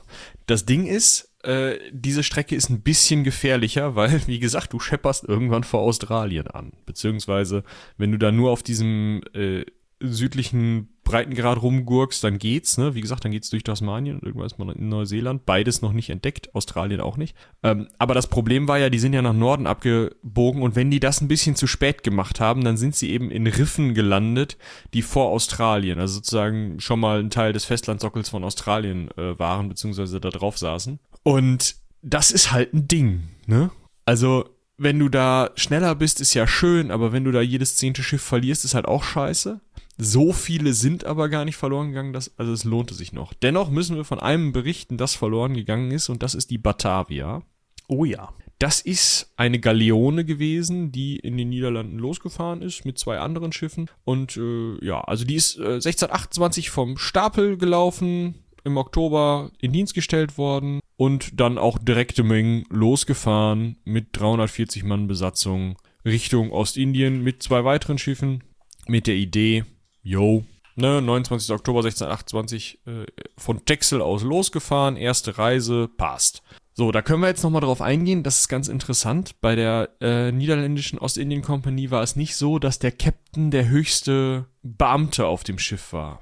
Also es war nicht so, dass der Kapitän da die allgemeine Gewalt hatte, sondern der Kapitän war jemand, der für das Schiff zuständig war, also der sagen konnte, wie es mit der Besatzung abgehen soll, der sagen konnte, so navigieren wir und so funktioniert das Seefahren. Aber es waren auf Schiffen und besonders bei Flotten immer auch ein Unterkaufmann, bei Flotten dann auch noch ein Oberkaufmann dabei, die die wirtschaftliche Hoheit über diese ganze Veranstaltung hatten. Die hatten jetzt auf hoher See nicht so viel zu tun, die waren aber dann dafür da zu entscheiden, welche Standorte in den äh, in, ja, in dieser gesamten Gegend, im, Gesamt, äh, im gesamten äh, südasiatischen Raum fahren wir überhaupt an. Also da wurden wirklich, die konnten entscheiden, hey, wir fahren weiter bis Japan, so, ne? Also die hatten wirklich dann auch Entscheidungsmacht. Mhm. Das ist ja schon ostasiatisch auch. Auf jeden Fall das konnten diese Kaufleute entscheiden. So ein Oberkaufmann konnte auch entscheiden, hey, ich gebe dir Unterkaufmann jetzt dieses eine Schiff mit und du fährst bitte dahin. Und ich nehme selber diese zwei Schiffe mit meinen zwei Unterkaufleuten, die noch auf den jeweiligen Schiffen sind und wir fahren dahin und treiben da den größeren Teil des Handels. Ähm, das waren also wirklich weisungsbefugt, aber sie waren halt nicht in der Lage, selber zu navigieren oder so. Dafür brauchten sie immer noch den Kapitän. Also man hat sozusagen die Rolle des Kapitäns und des Händlers hier weiterhin getrennt. Jetzt fahren die also los, sie haben einen Oberkaufmann dabei, sie haben einen Unterkaufmann dabei, sie haben einen Kapitän dabei, also sie gurken los. Irgendwann, mitten auf dem Atlantik, ja, also noch vorm Kap, verliert die Batavia den Kontakt zu den beiden anderen Schiffen. Das ist jetzt so schlimm nicht. Ja, das ist normal. Hast du irgendwie, warst du mal schneller oder irgendwas und dann kommst du halt nicht voran und dann, ja gut, dann fahren die halt alleine, die wissen ja, wo es hingeht, die haben ja beide auch einen Kapitän dabei, die haben auch beide einen Unterkaufmann dabei, der kann dann da Handel treiben. Das ist in Ordnung, der wird schon Plus machen, passt schon, wir fahren weiter. Am 14. April 1629, also nach ungefähr sechs Monaten, sieben, erreicht die Batavia das Kap der guten Hoffnung, bleibt dort acht Tage. Bis dahin sind zehn Menschen verstorben. Das war 1629 noch völlig normal. Es gab ja Skorbut, ganz unangenehm, aber pff, ja, durchschnittliche Fahrt nach Ostindien bei den Niederländern. Haben sich da echt nicht viele Gedanken drum gemacht. Und dann aber kam der Knüller, dann haben sie nämlich gesagt, ja, wir kennen ja den Weg, oh, wir fahren jetzt mal schön nach Osten. Und dann sind sie nach Osten, nach Osten, nach Osten, nach Osten, nach Osten, nach Osten, nach Osten, nach Osten und ein wenig zu weit nach Osten. Und am 4. Juni 1629, also nochmal zwei Monate später, rauschen sie auf ein Riff bei den Wallaby-Inseln, 60 Kilometer vor der australischen Westküste, die zu dem Zeitpunkt ja noch nicht entdeckt ist. Das Riff kannte man, da dachte man, ja, okay, das ist irgendwie in den Karten, wissen wir, aber der Captain hatte so ein bisschen eine Fehlberechnung gemacht. Und der Ausguck hatte dann gedacht, nee, wieso, Riff kann nicht sein. Der Captain hat es ja richtig berechnet. Das da vorne ist eine Spiegelung auf dem Wasser. Rums. Unangenehm. 20 Personen kommen ums Leben. Das war aber auch immer noch so, ja gut, okay, das ist jetzt irgendwie ein bisschen unangenehm. Wir haben ja aber eine kleine Insel, da haben wir uns drauf gerettet. Das Schiff geht nicht unter, sondern die Materialien, das, die Waren sind noch vorhanden. Ja, das Geld, was wir da äh, ausgeben wollen im, in Ostindien, die, die Luxusgüter aus den Niederlanden, ja, irgendwelche Stoffe oder äh, andere Dinge, die halt dann in China oder so wertvoll sind. Und okay, es ist jetzt scheiße, aber wir kriegen das hin wir haben ja noch einen Kapitän, wir haben noch einen Oberkaufmann, wir haben noch einen Unterkaufmann. Das ist ja ganz klar aufzuteilen. Der Oberkaufmann ist derjenige mit der höchsten Autorität. Der fährt also mit dem Kapitän, der der einzige ist, der das navigieren kann, schön nach Norden und fragt in Jakarta, und damals hieß das Ding noch Batavia, zur Gründung kommen wir, glaube ich, noch, äh, fragt man nach, ob die nicht einen Kahn haben, den man mal nutzen könnte, um da mal runterzufahren, die Leute und die Waren zu retten. Alles klar. Der Unterkaufmann bleibt bitte hier. Hier ist zwar Wassermangel, aber wir haben nicht so viel Platz auf unserem Beiboot. Kannst du mal bitte hier bleiben und kannst du mal schön äh, hier auf die Leute aufpassen. Soweit so relativ normal. Also das ist nicht das erste Mal passiert, das ist zu dem Zeitpunkt noch nicht das letzte Mal passiert. Und diese ganze Idee von, wir lassen euch jetzt ein bisschen da, das war auch noch irgendwie okay, ne? Also man hatte halt keine andere Möglichkeit. Man sollte dann, musste dann eben auf Rettung warten. Und dass das der Ober äh, Unterkaufmann kommandiert, ist auch noch normal. Jetzt ist aber der Unterkaufmann, der Hieronymus Cornelis aus Harlem, wohl ein Arschloch vor dem Herrn gewesen. Der hatte sich nämlich schon vor dem äh, vor der Havarie mit so ein paar Kumpels überlegt, dass sie den Kahn eigentlich hätten überleben, äh, übernehmen wollen. Und dann halt erzählen, ja, irgendwie unangenehm, Kapitän ist an Skorbut gestorben und der Oberkaufmann hatte irgendwie ein unglückliches Ereignis mit einem stumpfen Gegenstand. Alles ganz schlimm, ich habe das aber in Ordnung hinbekommen, kann ich jetzt bitte meine Prämie haben. Das war der Plan. Und mit Hilfe dieser Leute, mit denen er sich das schon vorher klar gemacht hatte, hat er dann ein Terrorregime aufgebaut und da erstmal von diesen 340 Nasen, die da auf dem Schiff waren, 125, also es waren ja nicht mehr 340, ähm, es waren ja dann schon 30 weniger, aber da, von denen nochmal 125 umbringen lassen, weil Wassermangel herrschte, weil ihnen die, ihm die Nase nicht passte, weil die erzählten, sie könnten ihn verraten, weil irgendwas war. Er hat einfach das, das fieseste Terrorregime, was man sich vorstellen kann, äh, aufgezogen und hat da auf der Quelle des Wassers gesessen und hat halt einfach darauf gewartet, dass der Captain und der Oberkaufmann wiederkommen und er das Rettungsschiff übernehmen kann und seinen Stunt dann noch zu Ende führen. Und tatsächlich konnte er das nur nicht, weil einige Soldaten aus dem, also ne, von der Kompanie, die auf dem Schiff auch unterwegs gewesen waren, sich vor seinem Regime auf eine benachbarte Insel hatten retten können, die er nicht erreichen konnte. Und die wussten also, was da Phase ist und haben das Rettungsschiff als erste erreicht und haben gesagt, ey, passt gut auf, was da los ist auf der Insel. Diesen Typen, äh, dem könnt ihr nicht, dem könnt ihr nicht trauen, den solltet ihr am besten festnehmen. Und tatsächlich ist dann unser Oberkaufmann mit seinem Kapitän wiedergekommen mit einem Rettungsschiff und der Unterkaufmann äh, äh, wurde noch an Ort und Stelle verurteilt und hingerichtet wie einige andere Meuterer auch. Die meisten sind dann mitgenommen worden und im Gefängnis auf Java gelandet. Und nur zwei sind nicht zum Tode verurteilt worden, Wutalus und Jan Pelgrom Debay. Und die beiden wurden dann, ja, Debay passt, ne? Nee, ich denke nur gerade, dass wahrscheinlich alle, die alle ZuhörerInnen, die des Niederländischen mächtig sind, Kotzen, ja. gerade im, so auf, auf ihrem Stuhl rotieren und sagen, was ist da los? Ja, die, die beiden, ich na, nenne ihren Namen jetzt nicht normal, die waren wohl die ersten Australier, weil die sind nämlich an der australischen Westküste ausgesetzt worden mit so einem, nee, ihr seid nicht zum Tode verurteilt, tschüssing. Aber man hat dann nie wieder was von ihnen gehört. Also somit hat die niederländische Ostindien-Kompanie durch einen Navigationsfehler und ein großes Arschloch dafür gesorgt, dass die ersten Australier auch direkt da mal wahrscheinlich verhungert sind. Gut, vielleicht haben sie aber auch ein erfülltes Leben gehabt und sind in der hiesigen Kultur akzeptiert worden, ich weiß es. Ja, das ist natürlich auch möglich. Ja, erste Australier war auch dumm formuliert. Es waren ja nicht die ersten Australier, sondern es waren die ersten westlichen, naja, Siedler. Ups. Genau. Weil da war ja vorher auch schon was unterwegs, das meinst du damit. Genau. Ja, dann müssen wir jetzt aber zur Kompanie zurückkommen, oder? Genau, wir können noch mal eben kurz über Aktien sprechen. kommt, Ja, jetzt unsere, kommt jetzt in unsere WhatsApp-Gruppe. Ja, dort werden wir euch jetzt neueste Ecke Aktionärspläne. Hansaring Kompanie. Äh, Genau. Ecke Hansaring geht jetzt an die Börse. Ihr könnt jetzt Anteile erwerben. Genauso Ah, vielleicht noch eins. Ich verlinke euch ein Foto von der Batavia. Die hat man nämlich mal nachgebaut. Oh, okay. Dann können wir uns die auch mal an. Aktien. Dazu wollen wir gar nicht zu weit ausholen. Das ist nämlich wahrscheinlich für die meisten von euch ziemlich gehen. Ja. Ja, aber wir können, wir können festhalten, Schuld am Aktienhandel ist die niederländische Ostindien-Kompanie. Ja, die hatten nämlich quasi die Idee und die haben die ersten Schuldverschreibungen, wenn man so möchte, herausgegeben. Das heißt, die haben die ersten Aktien der Kompanie, also nicht nur der Kompanie, sondern überhaupt ins Leben gerufen. Und so konnten dann eben Aktionäre an sich an der Kompanie und an deren Gewinnen beteiligen. ne? Also das ist halt schon relativ so, wie man das heutzutage kennt. Die Aktien wurden, also die Anlagen wurden auf zehn Jahre festgeschrieben. Das heißt, man hat sich zehn Jahre lang an die Anlage gebunden und hat dann eben in dem Fall dann beim ersten Mal bis 1612 eine verzinste Rückzahlung bekommen und es gab auch eine Dividendenauszahlung. Ähm, also das äh, hat sich für die wohl gelohnt. Das war halt ein Grund, warum man vor allem im Vergleich zur britischen Ostindien-Kompanie immer eine recht oder sogar eine sehr solide Basis, was die Finanzen angeht, hatte. Also man, man war immer sehr liquide und mm, die Reserven der Kompanie waren somit sehr gut strukturiert. Und Das äh, lag auch daran, dass die Kompanie äh, Gewinne gemacht hat, was, also sonst wären Aktien ja scheiße gewesen. Ne? ist Also es richtig.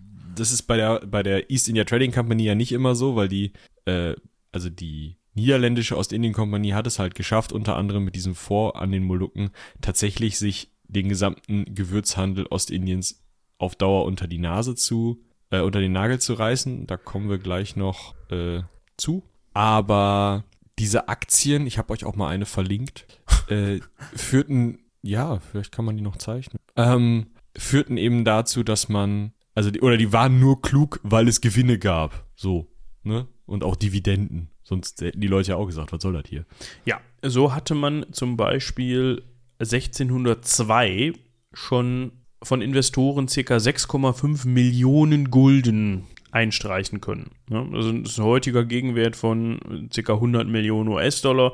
Das ist jetzt für, die, für ein Börsenunternehmen schon echt viel, aber es gibt natürlich auch noch welche, die wesentlich, die wesentlich kapitalkräftiger sind. Aber trotzdem ist das, ja, ist das einmalig zu der Zeit und lässt halt diese, diese Unternehmung auch auf sehr guten Füßen stehen. Also man hat halt viel Vorfinanzierung, ne? Das ist halt einfach auch noch eine Hausnummer als bei der East India Trading. Ja. So, wir müssen jetzt, glaube ich, noch Batavia gründen, also die Stadt, nicht das Schiff, und dann müssen wir auch mal gucken, wie es weitergeht. Also, dass da auch wirklich mal der Handel losgeht. Weil jetzt sind wir immer noch in so einer Vorzeit, ne? Wir sind immer noch da, wo so die ersten Schiffe fahren, 1620er, 1630er vielleicht. Das ist alles noch, da geht's noch nicht richtig ab, sondern das sind nur die Grundlagen. Wir haben Aktienhandel, wir haben ein Militär, was halt nicht staatlich ist, wir haben eine neue Schiffsroute und wir haben eine Stadt. Das ist richtig. So. Und mit diesen ganzen Vorkehrungen oder mit diesen ganzen Grundlagen können wir jetzt ja mal anfangen zu handeln. Das hat man natürlich die ganze Zeit über schon gemacht. Und Ja, wie gesagt, wir müssen die Stadt noch gründen. wir müssen die Stadt noch gründen. Da war halt das Problem, Wir haben es eben schon angesprochen, mit dem Sultan von Banden war man sich da uneinig. Das heißt, man wollte ja gar gerne das Monopol haben und generell, nee, das war nix. Man wollte irgendwas haben, wo man eigenständig war. Und so hat die Kompanie unweit von Banden die Stadt Jakarta gegründet, also damals Batavia. Genau, also da gab es schon so ein Städtchen Jakarta. Ja, Da haben sie Batavia draufgestellt. da haben sie Batavia draufgestellt, nachdem man dann da ein bisschen Stress gemacht hat und das damalige Jakarta, soweit ich weiß, dann abgefackelt ist. Genau. Und ja, es gab auch noch mal wieder einen Völkermord und so weiter, äh, aber da kommen wir gleich noch zu. Auf jeden Fall, Man hat also diese Stadt gegründet. Man ist also hingegangen, hat den lokalen, lokalen Herrscher von Jakarta, was ein Untertan vom Sultan von Banden war, dem hat man eben Druck gemacht und hat gesagt, wir wollen hier unsere Handelsniederlassung machen. Die hat man neben Jakarta hingestellt und schon Batavia genannt. Hat dann sich daneben benommen, also hat halt einfach, ist einfach hingegangen und hat immer wieder äh, die Menschen dort, die dort schon vorher lebten, äh, ja, provoziert, hat dafür gesorgt, dass äh, immer mehr Gelder und immer mehr Handel zwar dort langfloss, aber diese Leute nichts davon hatten und teilweise ihre eigenen Handelsrouten, mit denen sie halt als Zwischenhändler irgendwie Gewürze oder so irgendwo hingebracht haben, äh, ausgetrocknet, sodass die Leute halt immer aufständischer wurden und irgendwann tatsächlich eine Belagerung, auch unter diesem Unterherrscher dort, eine Belagerung einer niederländischen Weiterverarbeitungsfaktorei, also eines eine Art Fabrik, aber noch keine richtige Fabrik, ähm, wurde dann gewaltsam mit Militär beendet und dabei hat man mal eben schnell noch diese Nachbarstadt Jakarta komplett zerstört und auf deren Ruinen dann neben dem Handelsposten wirklich die Stadt Batavia gegründet, dort den Generalgouverneur für Asien, ja, der VOC hingesetzt, dort direkt mal einen Anspruch und so eine gesamte Regierungsstruktur, die auch ähnlich strukturiert war wie die einzelnen Kontore, also man hat dann immer mal wieder so Direktoren an verschiedenen Stellen eingesetzt, die dann mal einen vorgeleitet haben, mal nur irgendwie äh, Mensch beim jeweiligen äh, Sultan oder anderen Herrscher waren und da irgendwie einfach nur als Gesandter unterwegs waren. Das alles wurde ab jetzt, ab dieser Zerstörung von Jakarta, von Batavia aus äh, angeleitet durch diesen Generalgouverneur. Und dieser Völkermord, den Moritz gerade erwähnt hat, war mehr oder weniger für die Niederländer nur konsequent, weil sie eben gesagt haben, naja, wir haben da diese Banda-Inseln, ja, Teil der Molukken, da gibt es Muskatnüsse. Wir fahren dahin, machen die Einwohner weg und nehmen uns die Muskatnüsse. Und das hat man dann einfach gemacht. Und das war eben eine weitere, ein weiterer Effekt dessen, dass in Batavia jetzt eben eine Stadt und auch eine Garnison waren, dass man sowas immer mal wieder machen konnte. Und immer mal wieder heißt halt, man ist dann nach und nach auf diese ganzen Inseln der Molukken gegangen und hat dort die jeweiligen Einwohner umgebracht oder versklavt, hat zusätzliche Sklaven äh, dazugebracht und hat dann Plantagenwirtschaft aufgemacht für eben äh, Muskatnüsse, für Pfeffer, für andere Gewürze. Und diese Art der Arbeit konnte eben erst stattfinden auf diesem ersten Verbrechen, dessen diese Stadt mit diesem, von diesem Untertan vom Sultan von äh, Bandan, Ban, Herrgott, die Insel. diese Insel. Ban, Äh, Banten. Das, das ist halt auch schon wieder so typisch für die damalige Zeit, ne? So. Für die Europäer damals, ja. Guck mal, ihr habt hier eine schöne Insel. Ihr seid uns jetzt leider im Weg. Pff, Weg mit euch. Ab mit dem Kopf. Und ja. die niederländischen Händler, die dann da nieder, sich niedergelassen haben, die Niederländer, die sich nieder. Äh, ist auch egal. toll. Äh, Die haben davon eben profitiert. Und so hatte man dann auf, eben, auf einmal eben eine niederländische Insel mit niederländischen Einwohnern. Also top. Wie Europäer das so gemacht haben zu der damaligen Zeit, ne? Und äh, heute teilweise auch noch nur ein bisschen subtiler. Aber das ist Ja, Etwas für einen übrigens auch noch anderen so, Tag.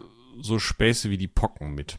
Ja, das ist dann auch ganz praktisch, ne, wenn man Krankheiten einschleppen kann, die dort nicht heimisch sind und gegen die die Bevölkerung da keine, keine Gegenwehr hat, also das Immunsystem damit nicht klarkommt und die Leute dann sterben wie Fliegen. Das ist auch richtig Ja, toll. unter anderem am Kap der guten Hoffnung, wo man eben, ne, weil man da ja immer lang fährt, auch eine Kolonie gründet und sagt, so, hier, das Land der Kohikoi, Kohikoi, Khoikhoi, äh, das ist jetzt mal unsers, die sind eh alle tot. Ganz komisch, die haben irgendwie Pocken gekriegt, unangenehm. Na, und dann hat man da eben auf diesem Land nie gründen können. Warum war es jetzt so, dass dass solche Arschkrampen wie diese, dieser Gouverneur, der da eben seinen, seinen Völkermord angerichtet hat, immer wieder da nach Südostasien fuhren. Oder anders, wie waren die Arbeitsbedingungen dort, um es mal ins Neudeutsche zu übersetzen. Das finde ich ganz krass. Das ist auch was, was ich vielleicht vor dem Handel nochmal eben einmal abhandeln würde. Ähm, nur etwa jeder dritte Niederländer kam zurück in die Niederlande, wenn er sich nach Südostasien aufgemacht hat. Ja, die achtmonatige Überfahrt war schon eben voll von Skorbut-Fällen, haben wir auch schon drüber gesprochen. Dann hat sich Südostasien natürlich mit Krankheiten revanchiert, auf die die Europäer nicht äh, eingestellt waren. Das heißt, da sind auch viele einfach an tropischen Krankheiten gestorben. Äh, da waren 250 Leute auf einem 50 Meter langen Schiff und durften nur zweimal am Tag an Deck, weil das waren halt die Soldaten. Die waren also die Fracht an, äh, auf dem Schiff sozusagen. Äh, die durften halt nur zweimal am Tag zum Luftschnappen an Deck, damit man die da nicht alle rumlaufen hatte, weil die Seeleute mussten ja auch noch irgendwie das Schiff steuern. Das heißt, man saß halt acht Monate lang unter Deck und hat zwischendurch mal gemacht. Also, da muss es wirklich unangenehmst gewesen sein für die äh, europäischen Arbeiter dorthin zu kommen und auch dort zu leben. Und das heißt, man hatte einen großen Anteil von sehr skrupellosen, sehr risikobereiten, oft weil sie eben in dem, im Heimatland sozial nicht gut angesehen waren oder weil sie vielleicht auch ein Verbrechen begangen hatten und dann eben sich aussuchen konnten, heuer ich jetzt hier auf ein Schiff an oder gehe ich ins Gefängnis. Äh, solche Leute hatte man halt zuhauf dort, die sich dann auch dementsprechend verhalten haben und es war einfach auch von der von Seiten der äh, Kompanie nicht gewünscht, dass dort irgendwie naja, freundlichere Leute oder Menschen, die irgendwie vielleicht ähm, Mitleid mit den Einheimischen gehabt hätten oder irgendwie etwas geändert hätten, mitfahren, weil die zum einen auf den Schiffen vielleicht schon irgendwie zu Veränderungen geführt hätten und zum anderen natürlich die Kolonien ganz anders geführt hätten, wenn sie denn überhaupt noch irgendwie für die Kolonien gewesen wären. Das heißt, man wollte auch einfach die größten und skrupellosesten Arschgeigen da unten haben, weil man eben zum einen gegen die einheimischen Bevölkerung vorgehen wollte, zum anderen aber ja immer noch die Portugiesen und Engländer darum gondelten und da wollte man eben auch aggressiv gegen vorgehen. Also, das ist tatsächlich auch noch so ein Punkt, warum sich da so verhalten. Ja, aber vielleicht können wir jetzt ja wirklich mal eben kurz was über den Handel sagen, wie wir das schon seit gefühlt einer Stunde wollen. Ja, nicht ganz, vielleicht eine Dreiviertelstunde. Was ist denn da überhaupt gehandelt worden und was ist schwerpunktmäßig von den Niederländern gehandelt worden? Man hat es vielleicht schon rausgehört, wenn man die andere Folge zu, zum Ostindienhandel sich angehört hat, also über die britische Kompanie. Die Niederländer waren sehr, sehr stark im Gewürzhandel. Und das war eben ein Punkt, wo die Briten gerne rein wollten, aber nicht reingekommen sind, weil das eben schon in niederländischer Hand war. So hat um 1620 ca. 56 Prozent der gehandelten Waren haben die Gewürze ausgemacht. Ne? Also das hat, äh, nee, Moment, Pfeffer war es rund 56 Prozent. Da kann man sich mal vorstellen, wie das, wie das abgelaufen ist. Und andere molukische Gewürze waren dann, also, ne, es kam halt viel von diesen Inseln, von den molukischen Inseln oder von den Molukken. Ähm, andere Gewürze waren 17 Prozent. Also am Anfang hat man sehr viel Pfeffer gemacht. Um 1700 war das dann nur noch, waren Pfeffer und andere Gewürze dann nur noch 11 Prozent. Also das hat sich dann über die Jahre, über die ja, circa 80 Jahre ein bisschen verschoben. Das lag auch unter anderem daran, dass es halt in Europa auch andere Wünsche und Vorstellung gab von dem, was man gerne aus dem Fernhandel bekommen möchte. Ne? Das heißt aber nicht, also das heißt nur, dass sich die Anteile verschoben haben, nicht die Mengen. Also es ist trotzdem immer noch so viel oder sogar mehr an Gewürz äh, nach Europa gebracht worden. Es waren einfach mehr Schiffe. Genau, aber auch was dazu kommt, dass der Gewürzverbrauch in Europa sich einfach auch verringert hat. Die Nachfrage ist geringer geworden und man hat dann eben Vorstellungen von anderen Gütern gehabt, die man da lieber haben möchte. Unter anderem kommen dann eben Textilien dazu, die werden immer größer und Mitte des 17. Jahrhunderts ist das Ganze dann, was Textilien angeht, von 15 Prozent bis ins 18. Jahrhundert auf 55 Prozent der gehandelten Waren ja, geklettert. Und dazu kommen natürlich auch noch solche Sachen wie Tee, Kaffee, also alles in allem auch irgendwie Luxusgüter natürlich, die man aus, aus entsprechenden Regionen importieren kann. Und das ist im Grunde das Kerngeschäft der niederländischen Ostindien-Kompanie. Dazu kommt noch ein recht reger Japanhandel und das könnte man, kann man an der Stelle noch mal eben kurz erklären, auch ab einem ge gewissen Zeitpunkt dann als Monopol.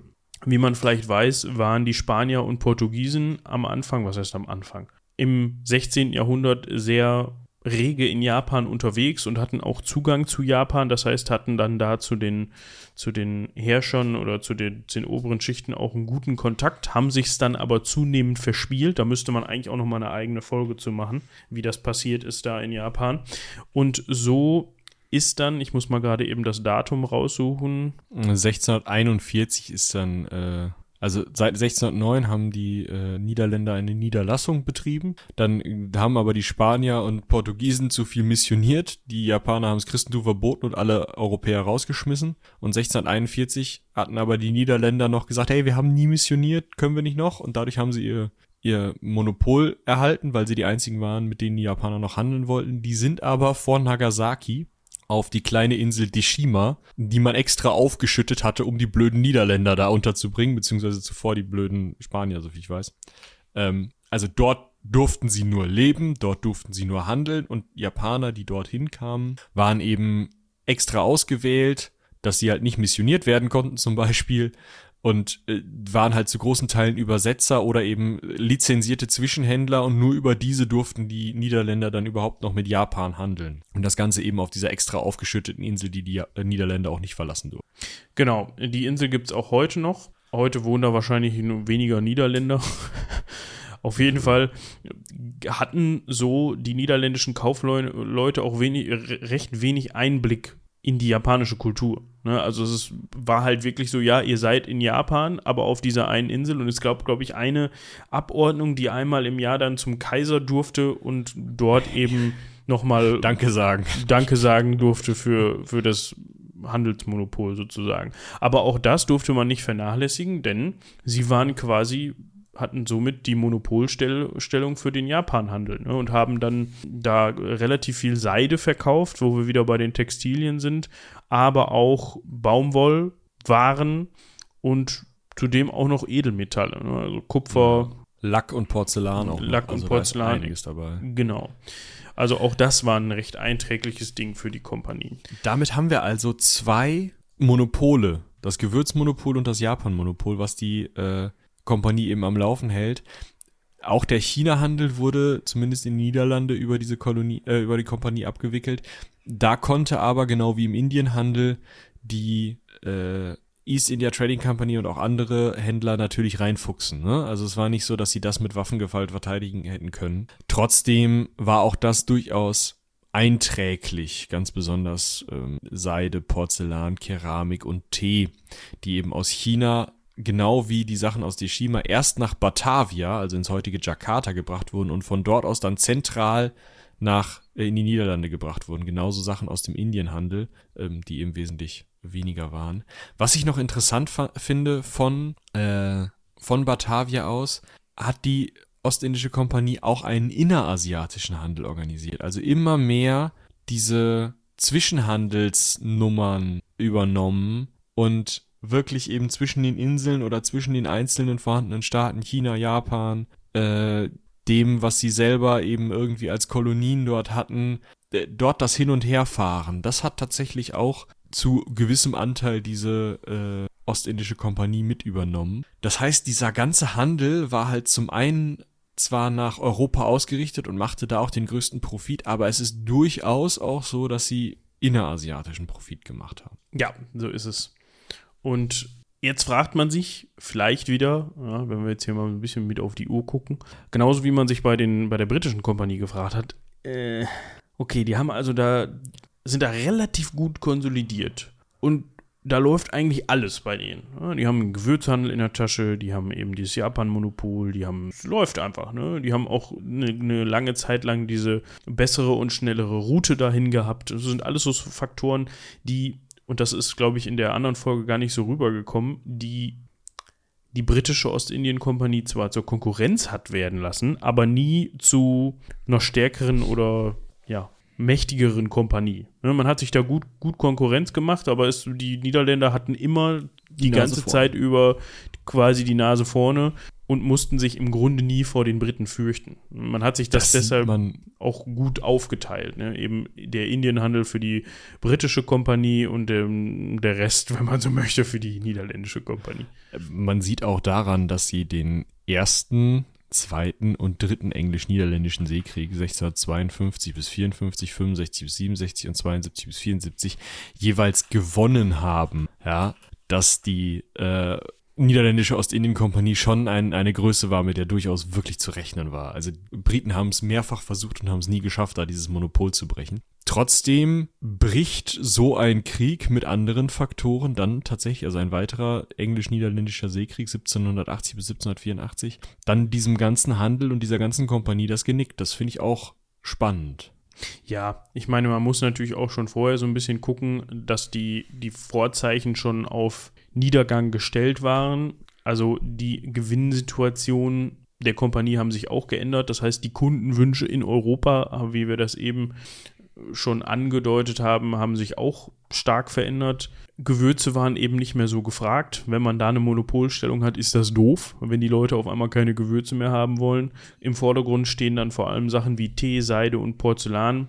Und gerade bei diesen Feldern hatte man dann eben doch Konkurrenz zur britischen Kompanie. Ne? Also Weil man kein Monopol hatte, genau. Weil man Und kein- die Briten natürlich auch Sachen in Indien angepflanzt haben. Einfach. Ja, das, also das hat eben dazu geführt, dass die, äh, dass die Gewinne zurückgegangen sind und dann kommt eben noch dieser Krieg dazu. Also es gab mehrere Kriege zwischen, also mehrere englisch-niederländische Seekriege, aber äh, du hast, glaube ich, den von den vierten hast du, glaube ich, gemeint, ne? Genau, 1780 bis 84. Wir sind also über 100 Jahre, fast 200 Jahre spät äh, nach der Gründung, also fast 200 Jahre auch nach dieser Blütezeit, von der wir gerade berichtet haben, wo dann Batavia gegründet ist und immer mehr Gewinn gemacht werden kann. Ähm, dieser Krieg ist der eine Faktor und der zweite Faktor ist, nun, man würde sagen, man kann das Kompaniesignet VOC, also Vereinigte Ostindische Kompanie oder das, was Bella vorhin gesagt hat, auch übersetzen mit, und jetzt muss ich das leider nochmal butchern, Vergan onder Corruptie, also Untergang durch Korruption. Weil, nun, wir haben ja schon gehört, dass sie die möglichst größten Arschkrampen ausgesucht haben, um da runterzufahren. Und wir haben auch schon von einer Meuterei gehört, bei der irgend so ein, so ein Unterholzpotentat da meinte, er müsste den Kahn übernehmen und das Geld in seine eigene Tasche wirtschaften. Sagen wir es mal so, dieser Typ war nicht der hellste von denen, die das mit ihm in die eigene Tasche wirtschaften versucht haben, sondern es haben auch andere versucht und gut geschafft. Das heißt, viele der Gewinne sind gar nicht bei der Kompanie angekommen. Viele Schiffe sind verschwunden und irgendwie anders verkauft worden. Mhm. Wenn das zusammenfällt damit, dass man auf einmal steigende Ausgaben hat, weil man wieder mal einen Seekrieg führen muss und sich noch die Einnahmensituation generell gen Süden richtet, also weil eben äh, anderer Handel geführt wird, der nicht mehr monopolisiert ist, dann ist das scheiße für so eine Kompanie und sie verliert immer mehr die Kreditwürdigkeit. Und die Kreditwürdigkeit ist natürlich für eine Firma das Allerwichtigste, weil sie damit natürlich immer wieder neue Investitionen tätigen könnte mit Krediten. Wenn aber keiner mehr ihnen Kredite gibt, beziehungsweise keiner mehr Aktien zeichnen will, dann haben wir irgendwann ein ziemlich großes Geldproblem. Das wäre wahrscheinlich auch das Ende der VOC gewesen. Ja, 1784 den Krieg noch durchgestanden irgendwie. Hm, ja, gut, Kreditwürdigkeit ist irgendwie für einen Hugo, aber komm, noch eine Fahrt und noch eine Fahrt und noch eine Fahrt. Dann kommt aber unser Freund, den wir auch schon mal besprochen haben, als wir über die Inseln gesprochen haben. Eine von denen gehörte ja tatsächlich der britischen Ostindien Company, St. Helena. Unser Freund Napoleon kommt also und besetzt die Niederlande und der klappt halt einfach diese gesamte Kompanie zusammen und sagt, das brauchen wir nicht mehr, machen wir zu. Jetzt versucht man erstmal dort in Ostindien das Ganze auf eigene Füße zu stellen und Man hat ja noch eigene- Batavia, ne? genau da irgendwie was eigenes aufzubauen. Ähm, irgendwie, ah, muss man jetzt so eine, so eine, also will man entweder die Kompanie unter staatliche Verwaltung stellen und dann eben dadurch fällt sie Napoleon in die Hände, oder versucht man nicht irgendwie die Kolonie, äh, die Kompanie, ja, eigenständig, vielleicht sogar staatlich eigenständig zu machen. Das funktioniert aber nicht vernünftig. Ja, das ist im Grunde auch zu spät und die vorangegangenen Ereignisse, eben auch der Gewinnrückgang und eben die Korruption, von der wir gerade gesprochen haben, führen halt auch dazu, dass man sich da auch nicht mehr groß eigenständig machen kann. Ne? Dafür sind, ist die Struktur zu dem Zeitpunkt auch dann einfach zu schlecht. Ja, Und so wird eben die VOC am, gerade gucken, 17. März 1798 aufgelöst. Was noch, also noch nicht offiziell aufgelöst, aber eben als ähm, ja, handlungsunfähig erklärt und als Bank Bankrott erklärt und am 31. Dezember 1799, also dann ja, gut zwei Jahre, etwas weniger zwei Jahre später, dann auch offiziell für aufgelöst erklärt. Also die britische Ostindien-Kompanie hat es noch ein bisschen länger gemacht, das haben wir ja gehört. Die hat es ja noch bis Mitte des 19. Jahrhunderts offiziell geschafft. Genau. Und Die Staats, die Schulden der Kompanie werden dann einfach zu Staatsschulden erklärt. Yay. Auch total gut. Und äh, ja, im Endeffekt gehen die Kolonien dann eben als staatliche Kolonien zu den Niederlanden. Ja. Noch ein Rauschmeißer? ja, du, du meinst das württembergische Regiment, ne? Ja. Wir kennen das vielleicht schon, das hat man vielleicht schon mal mitbekommen. Äh, die, der Staat Baden-Württemberg, beziehungsweise Herzog Karl Eugen, nee, der Staat Württemberg und beziehungsweise Herzog Karl Eugen von Württemberg, äh, hat selber selten Krieg geführt, aber viel Militär gehabt und wollte das finanzieren. Und dementsprechend hatte er die fixe Idee, seine eigenen Militärregimenter immer mal gegen Geld auszuleihen. So auch das Kapp-Regiment. Ja, das war jetzt für Angehörige des Kapp-Regiments eher weniger schön, weil, also wir haben ja schon von den Bedingungen gehört, die, also von den Arbeitsbedingungen gehört, die die Beschäftigten da hatten. Und ich zähle jetzt mal diese Angehörige des Regiments auch zu den Beschäftigten. Man sagt, dass von den rund 3200 Soldaten, die aus Württemberg abmarschiert sind, etwa 100 zurück in die Heimat gekommen sind. Yay. Ja, so viel dazu. Das war die niederländische Ostindien-Kompanie, inzwischen 11.03 Uhr. Ich hoffe, ihr konntet uns äh, ohne einzuschlafen zuhören. Ich glaube, wir sind ein bisschen warm gelaufen dann mit der Zeit. Aber das Ganze Axel. Rose, hä? Axel Rose, ja. Ja, ich glaube, wir, wir waren ein bisschen schneller als eine Stunde. Aber das könnt ihr uns Ja, dann ja mal per richtig. Mail mitteilen oder auch einfach Genau. nicht. Also, wie ihr wollt. Und was wir nächste Woche machen, müssen wir mal gucken. Jetzt haben wir die beiden Kompanien abgehandelt. Lasst uns dazu gerne Feedback da, wie ihr das fandet. Ob ihr mehr aus der Zeit haben wollt, mehr von solchen Unternehmungen oder ob ihr sagt, oh, gern. Genau. Nee, lass das mal. könnt ihr uns mal Äh, erzählen. mach mal lieber wieder irgendeinen mittelalterlichen König, der irgendwem auf den Kopf gehauen hat oder so. Das können wir auch gut. Ja, durchaus. Also dementsprechend keine Hemmungen an der Stelle. Hört gerne ins Heldenpicknick rein, in die aktuelle Folge. Das geht ja gerade wieder weiter. Und ich würde sagen, wenn du nicht mehr nichts mehr hast, dann war es das auch für heute. Also Ja. mal wieder etwas längere Folge heute geworden. Wir hätten auch noch eine Stunde länger drüber quatschen können, glaube ich. Aber Durchaus. reicht jetzt auch, oder? Ja, hätte ich auch gesagt. Gut. Ist, ist Dementsprechend würde ich sagen, bleibt uns gewogen. Vielen, vielen, vielen Dank fürs Zuhören. Haut rein. Bis zum nächsten Mal. Bis dahin. Tschüss.